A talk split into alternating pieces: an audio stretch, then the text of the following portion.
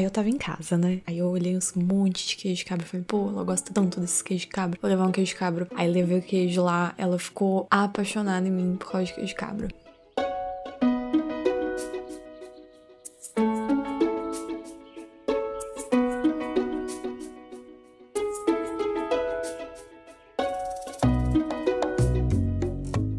Nessa vida, existem jogos e existem jogos. E também existem alguns outros jogos. Dentre todos os tipos de jogos que existem, RPG, ação, plataforma, puzzle, etc, etc, etc, o meu cérebro, ele ignora tudo isso e ele faz a sua própria classificação. Quando eu vejo um jogo, imediatamente eu já classifico ele entre duas coisas, que são jogo de história e jogo de jogar. Para mim, essas são as duas únicas classificações que importam. Aí depois eu vou olhando qual estilo que é, etc, etc. Mas, para mim, importa muito mais se ele é um jogo de história ou um jogo de jogar. Tirando disso, eu acho que eu estou aberta a gostar de todos os estilos de jogos. E aí, quanto mais eu sei sobre o jogo, mais essa classificação vai ficando detalhada. Porém, isso não vai importar para esse episódio. O que importa aqui é jogo de história e jogo de jogar. O jogo de jogar são aqueles jogos que o gameplay é muito mais marcante do que a história. E o jogo de história é o contrário, onde a história é muito mais marcante do que o gameplay. E perceba que eu usei a palavra mais marcante e não melhor, maior ou outra coisa. E nessa minha classificação, um jogo de história não necessariamente é apenas um jogo de história. Não precisa ser um walk simulator. Assim como um jogo de jogar, ele pode ter uma ótima história também. Para exemplificar isso, eu vou trazer três jogos. Na minha classificação de jogo de jogar, entra Celeste, por exemplo, que apesar de ter uma história incrível, o gameplay é muito mais marcante do que a história. E a história de Celeste é sensacional, inclusive o jeito que entranha a história com gameplay é maravilhoso. Mas para mim, ele continua sendo mais um jogo de jogar. Porque quando eu penso em Celeste, a primeira coisa que vem na minha cabeça é pular, agarrar em parede, dar dash e passar de fase. Porque é isso que eu fico 90% do tempo empenhado em fazer. Agora, na categoria jogos de história, eu colocaria, por exemplo, Mass Effect. Mass Effect ele tem muita história, ele é um RPG, então grande parte dele é história, mas ele também é um shooter. Ele tem muitos momentos de ação que eu esqueço completamente que existem. Hordas de bichos vinham na minha direção, eu atirava em todo mundo e eu tenho que fazer um esforço para lembrar, que eu fazia muito isso no jogo. Eu lembro muito mais da minha história pessoal que eu tive com esse jogo do que com as coisas que eu realmente fazia jogando esse jogo. Agora que eu falei, eu lembrei daquela chatice de ficar escaneando planeta que tinha. Que bom que eu esqueci. E flutuando entre esses dois estilos, cada hora com um pezinho no lado, a gente tem Stardew Valley. Stardew Valley, ele fica flutuando porque é um jogo que é os dois tipos ao mesmo tempo. E ele pode ser mais um ou mais outro dependendo da forma como você escolhe jogar. E nesse episódio eu vou focar nesses dois últimos, Mass Effect e Stardew Valley, porque eu quero muito falar sobre a vez que eu me apaixonei e sobre a vez que eu me casei. Lembro se essa foi a primeira vez que eu me apaixonei em games, mas é a primeira vez que eu me lembro de estar apaixonada e viver um grande amor em games quando o assunto aparece. Isso aconteceu nos meus velhos dias, quando eu era um comandante da Normandy, a nave espacial militar mais avançada da galáxia, mas que para mim, além de um veículo, era também um lar. A minha vida sempre foi muito corrida, sempre entre missões, mas eu sempre buscava arrumar tempo para conversar com a minha equipe, com a minha tripulação. Não era como se eu conseguisse conhecer muitas pessoas, porque o serviço militar exige muito da gente. Até que um dia, em Mass Effect 2, eu vi o amor da minha vida pela primeira vez. Eu já conheci ela de vista, do seriado Chuck, talvez você conheça ela de vista também do seriado Handmaid's Tale, que ela é a esposa, mas ela tava lá em Mass Effect, morena, e tava linda. Eu comprei Mass Effect para poder dar tiro por planetas diversos, explorar a galáxia e dar mais tiro, mas a história, e não a história política, mas sim a minha história de amor amor foi o que fez eu gostar muito desse jogo.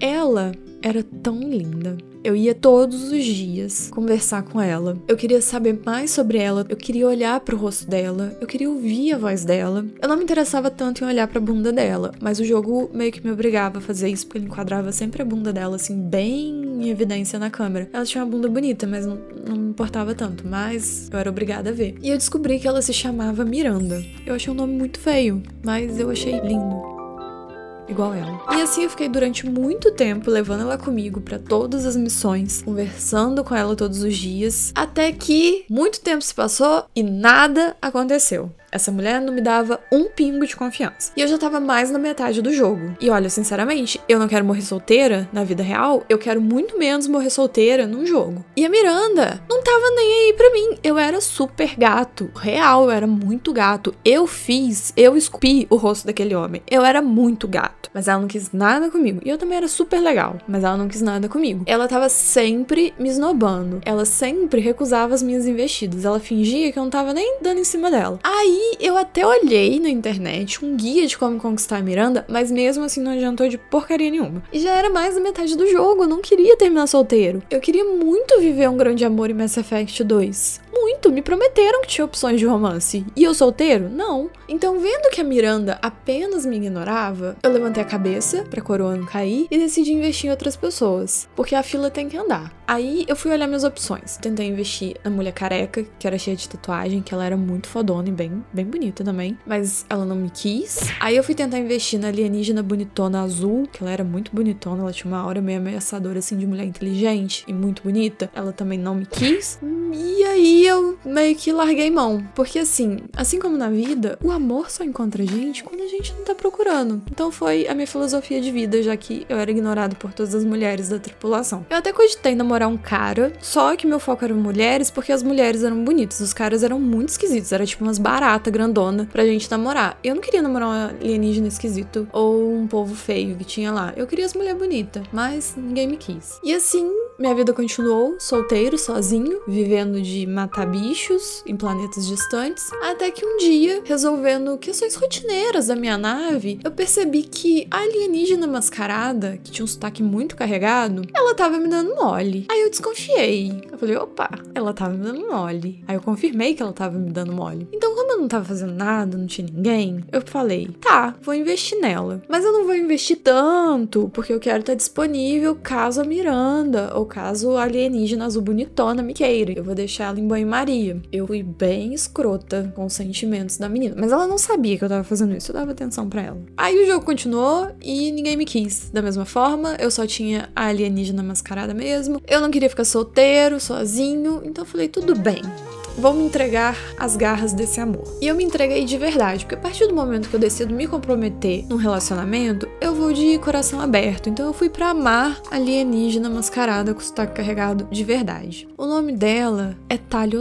Hoje em dia eu digo que ela é perfeita, ela é incrível e ela é a melhor personagem de Mass Effect pra gente namorar. E eu me arrependo muito de não ter cogitado ela desde o início e de ter tido um preconceito por ela ser mascarada ela podia ser muito esquisita. Porque a gente não tá falando de pessoas, a gente tá falando de alienígenas. São muitas possibilidades de esquisitice. Ela podia tirar aquela máscara e ter uma cara de barata. Imagina eu ter que beijar uma barata na boca. Não sei, eu fiquei um pouco de receio. Mas depois de um tempo de convivência e tal, a gente vê que o amor não é só a parte física. O amor é mente. Isso não pesava mais, não tinha mais problema como ela seria. Ela era o amor da minha vida. E pelo menos era um jogo, se ela tivesse uma cara de barata, não era eu que ia estar tá beijando com meus próprios lábios. E o que importa importava era que eu amava a Tali e a Tali me amava também. E eu faria qualquer coisa para ficar com ela e pela felicidade dela. Até que teve um dia que o meu sentimento eu tive que colocar em prova e foi aí que eu percebi o quanto eu amava a Tali. Eu tava num planeta, tava tendo um conflito, eu levei a Tali mais um outro personagem para uma missão. Aí eu tive que tomar uma decisão, mas eu tomei a decisão meio assim, eu não entendi muito bem o que eu tava decidindo. Eu acho que por um momento eu entendi como como deve ser ser o Bolsonaro na presidência. Então eu tomei uma decisão qualquer, assim, só para tomar a decisão e largar aquilo pra lá. E aí aconteceu que a decisão que eu tomei, a consequência dela foi matar a galera tudo do planeta. Que por um acaso era o planeta da Ali, que eles não moravam lá porque ficou muito poluído, deu muita treta. E eles andavam mascarados o tempo todo porque eles não tinham mais anticorpos para se defender. E aí todo mundo morava em nave porque eles estavam tentando limpar o planeta para voltar e etc, etc. E aí eu tomei a decisão que era tipo explodir o planeta. Ou seja, nunca mais teria chance da Tali voltar pro planeta. Isso ia beneficiar a outra pessoa que foi na missão comigo. A Tali ficou muito mal. Eu entendo ela. Eu destruí o planeta dela. Ela nunca mais poderia voltar para casa. Ela ficou tão mal, ela decidiu pular de um penhasco e se matar. E eu vi a Tali pulando em câmera lenta. Eu saí correndo para segurar, impedir que ela fizesse isso isso, mas não deu tempo e ela caiu do buraco morrendo. Eu, enquanto personagem dentro do Mass Effect, eu não tinha mais o que fazer. Mas eu, enquanto ser humano que está jogando videogame e no momento eu sou quase um deus para aqueles personagens, eu tinha o que fazer sim. Então eu saí correndo na hora que eu vi o que estava acontecendo e puxei a tomada do videogame. E assim eu salvei a Tali.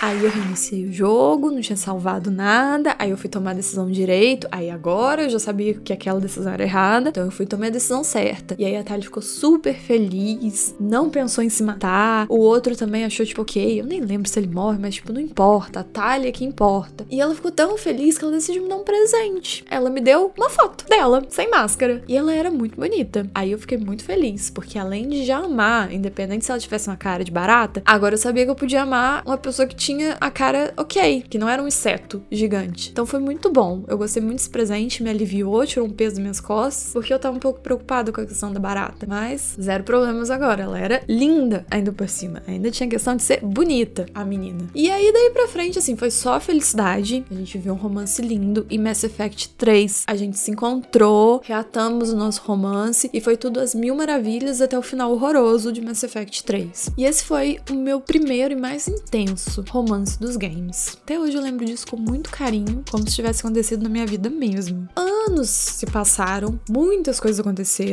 muitos jogos foram jogados e durante esse meio tempo eu comprei Stardew Valley. Tudo começou quando o meu avô morreu e ele me deixou a fazenda dele de herança. E assim, como eu tava cansada da vida de call center, de operadora de telemarketing, que eu era obrigada a trabalhar e tal para me sustentar na cidade grande, eu olhei ele na fazenda dando bobeira e falei, por que não ir viver da terra? Peguei, me pedi demissão e fui viver na fazenda. No início era muito difícil porque era muito trabalho braçal, era pouco retorno financeiro, eu ficava cansada todo dia e muito cedo. Eu ia dormir quatro da tarde todo dia de tão cansada que eu tava. E assim, pouco dinheiro, muito trabalho, muito estresse. Mas no final do meu primeiro ano, eu fiquei completamente focada em trabalho o ano inteiro e eu consegui fazer a fazenda crescer. Eu tive assim muito sucesso, na verdade, com a minha fazenda. Posso até considerar que eu já tava financeiramente estável. Não tava rica ainda, mas eu já tava bem estável. Porém, o dinheiro não é tudo, sabe? Faltava alguma coisa na minha vida que não era dinheiro e não podia ser comprada com dinheiro. Eu precisava de um amor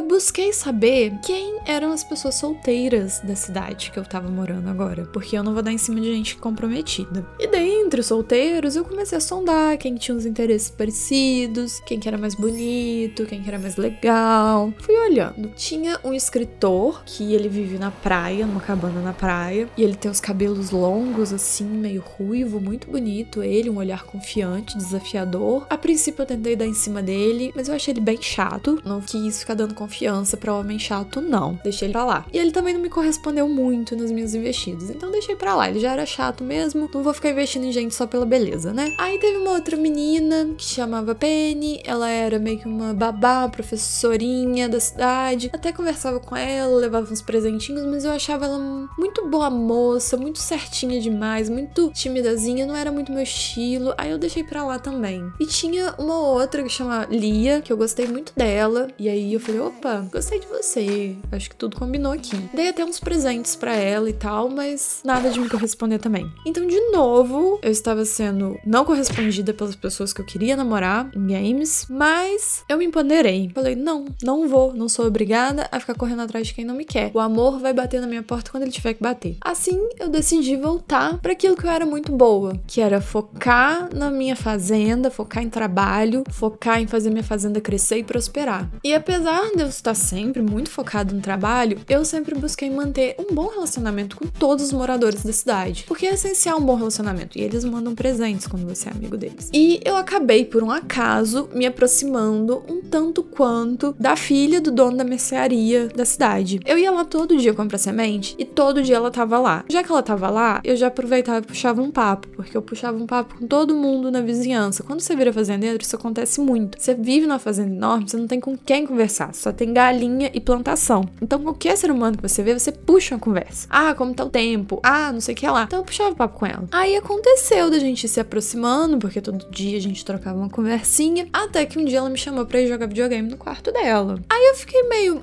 Hum. Você tá dando em cima de mim, eu vi que ela tava. Aí eu fiquei, hum, ok, então, tudo bem. Ela era bonitinha, era uma menina alternativa, uma e-girl, cabelo roxo, gostava de videogame. Eu falei, tudo bem, legal, gostei, curti, pode ser sim. Eu fui investir nela também, então, já que a gente já conversava, jogava videogame, aí eu descobri que ela gostava, eventualmente eu levava uns presentes para ela. Infelizmente, ela gostava uns presentes muito chatos de conseguir, então não era sempre que eu podia presentear ela. Ela gostava de coisas roxas, de vinho, de ametista. Aí não era sempre que tinha, mas quando tinha, eu levava pra ela um presentinho, um mimo, um agrado. Mas parte de mim sabia que ela não era a minha verdadeira alma gêmea. Eu gostava muito dela, da Abigail, é o nome dela, mas faltava algo entre a gente. E às vezes o meu pensamento voltava lá para Lia, que não quis nada comigo, mas a Lia tinha muito em comum comigo, porque nós duas somos apaixonadas pelos produtos da terra. A Lia é uma artista incrível, ela é escultora, pintora, e eu gosto muito disso da arte na pessoa. E ela tinha uma coisa assim, um brilho no olhar, uma pureza que eu gostava muito. Eventualmente, apesar de estar com a Abigail, às vezes o meu pensamento voltava para Lia. E a Lia sabia exatamente o que eu tava passando. Uma pessoa que morava na cidade grande e aí se mudou para uma cidade mais pacata, no interior. Ela também veio da cidade grande, veio pro interior. A gente tava meio que sabendo o que, que um e o outro passava. A gente tinha uma conexão um pouco além só dos nossos interesses. Infelizmente, eu tava começando a pensar muito na Lia. E aí, assim, aconteceu assim, total um acaso. Stardew Valley Week. Total acaso do destino, Stardew Valley Week, que as nossas rotinas, os caminhos que a gente fazia todo dia começaram a se encontrar. Eu achei assim, ó, oh, que coincidência, sabe? Nunca imaginar a gente se encontrar aqui. Nem se eu tivesse olhado na internet a sua rotina, nunca ia esperar dar de cara com você aqui. E assim, casualmente, né, e tal, diariamente a gente se encontrava e a gente conversava todo dia. E ela era super simpática, super legal, a gente se dava super bem e tal. Aí, por um acaso também, Cidade Valley Week, eu descobri que ela gostava muito de queijo de cabra e a minha fazenda fazia muito queijo de cabra cabra, eu sou especialista em fazer queijo de cabra. Sobrava muito queijo, sabe? Não era como se eu vendesse todos os queijos, sobrava queijo, assim, pela minha fazenda. Aí, sabe, não custa nada se ela gosta de queijo de cabra e tá sobrando um monte de queijo de cabra, eu dar um queijo de cabra para ela, não custa nada. E aí eu dava queijo de cabra para ela todo dia, e ela ficava muito feliz. E aí, assim, chegou um momento que por algum motivo, que eu não sei dizer muito bem qual motivo, eu não tava encontrando mais tempo para encontrar com a Abigail e fazer coisas com a Abigail e tal. A gente não conversava mais todos os dias porque eu não ia mais tanto comprar sementes e tal. Assim, aconteceu, sabe? Tipo, a vida aconteceu e eu não encontrava mais tanto a Abigail. E assim, por um acaso também, não, entendi muito bem como os corações com a Lia aumentaram muito. E com a Abigail, tipo, não. Aí eu não sei, assim, o que que aconteceu, mas tá, tudo bem. Eu vou assumir, eu larguei a Abigail pra lá e eu comecei a investir só na Lia. Porque era quem eu realmente queria, ela tava me dando condição então eu falei, é o meu momento de ter a pessoa que eu quero. E depois que eu assumi isso pra mim mesma, foi muito papo furado todo dia e muito queijo de cabra todo dia, até que um dia ela me convidou para um piquenique na floresta. Eu achei lindo. E tava tudo perfeito. Ela arrumou uma bela mesa de piquenique. Tava super legal, uma conversa agradável, um clima bom. Aí o que acontece? O ex-namorado dela, o ex-namorado da cidade grande, o ex-namorado horrível que ela tinha na cidade grande, que tratava ela super mal, apareceu e quis estragar o nosso momento momento. Aí ele começou a puxar ela pelo braço, falando que queria levar ela de volta pra cidade, que ela tinha que voltar com ele, que não sei o que, não sei o que. Eu fui ficando tão nervosa, mas tão nervosa, que eu saí correndo, eu dei um socão na cara dele. Eu não sou violenta, mas eu dei um socão. E eu não me arrependo de ter dado um socão nele. Depois disso, ele foi embora, porque eu dei um belo socão nele. E esse foi o dia que a gente se beijou pela primeira vez. Eu soube ali, naquele momento, que ela era a mulher com quem eu ia me casar. Porque eu já tinha muitos corações com ela e é muito difícil conseguir corações com outras pessoas. Era ela mesma a mulher que eu ia me casar. Muitos queijos de cabra depois, eu fiz o pedido e ela disse sim. E agora a gente mora junto. Ela é um amor. De manhã ela me dá uma xícara de café. Às vezes ela vai lá, bota água no tigelo do gato. Todo dia ela me fala palavras doces, me dá um beijo. A convivência é incrível. Nós estamos casados já deve ter alguns meses. E a vida de casada é perfeita. Estamos planejando agora ter filhos. Era realmente tudo que eu queria. Eu estou muito feliz. Você percebe que nas duas histórias que eu contei, eu contei falando eu fiz isso, eu queria aquilo, eu não sei o que lá, de uma forma que se alguém que não sabe do que eu tô falando passasse aqui agora e ouvisse, sem contexto nenhum, ia achar que eu estou falando de algo que aconteceu de fato na minha vida e não num jogo. E pare agora para reparar também como que isso não acontece com todos os jogos. Alguns a gente se refere como eu e outros a gente se refere como o personagem. E para mim, isso tudo é uma questão de envolvimento. Eu particularmente me envolvo muito em qualquer jogo de história, assim que eu puder tomar o mínimo de decisão possível, eu já tô extremamente envolvida lá e eu já acho que eu tô lá dentro. E isso acontece porque o nosso cérebro não separa tanto o que é real do que é virtual quando é em termos de recompensas e sentimentos. Para ele é a mesma coisa se a gente tá triste com uma coisa que aconteceu na vida real, ou num videogame, ou num livro, ou num filme, o nosso cérebro meio que interpreta da mesma forma. Então, por isso, eu acredito que as minhas memórias desses jogos, elas são tão marcantes em cima desse tipo de coisa que me aconteceu lá, como é no caso de Mass Effect, principalmente, que é um jogo que não é um jogo de romance, mas para mim é um jogo de romance. Como eu já disse, Mass Effect é um jogo de tiro, é um RPG, tem muito tiro, tem headshot, tem bater inimigo, tem tomar decisões políticas, mas para mim, o que marcou mesmo foi o meu romance com a Tali. Stardew Valley é um jogo de cuidar de fazendinha. A gente planta, a gente colhe, a gente cuida da vaca, dá bom dia pras galinhas, faz maionese, mas casar virou uma das minhas principais motivações para fazer todo o resto nesse jogo. E diferente de Mass Effect, Stardew Valley ainda por cima é um jogo 2D em pixel art. Mass Effect é um jogo fotorrealista. As pessoas parecem pessoas, as coisas são muito reais. Então, um jogo onde é pixel art em 2D, as interações com os personagens e as ceninhas com esses personagens, elas não são detalhadamente animadas e mesmo assim a gente se envolve tanto nesse jogo a ponto de contar as experiências, que é um bonequinho pulando na tela, como se tivesse sido um grande evento que aconteceu na nossa vida. E eu acho isso muito, muito legal. Eu fico muito feliz que a gente tem uma grande capacidade de imaginação para poder formar todas as situações na cabeça da gente e viver experiências diversas que a gente não estaria vivendo e a gente tá vivendo sentado dentro de casa. Eu acho isso muito legal e eu gosto muito de ter vivido muitos romances que não me decepcionaram, não partiram meu coração porque eram jogos e jogos não quebram o coração da gente. No máximo a gente fica decepcionado com um final ruim, mas tirando isso, é só alegria. Eu amo muito toda vez que eu encontro um jogo novo de história, e para mim os melhores jogos são esses jogos que eu classifico como jogos de história, porque eu fico tão imersa neles que eu fujo completamente da minha realidade para cair numa realidade diferente da minha. E às vezes tudo que a gente precisa é só dar uma fugidinha da nossa realidade. Agora vocês me dão licença que eu preciso voltar para minha fazenda que minha esposa tá me esperando lá.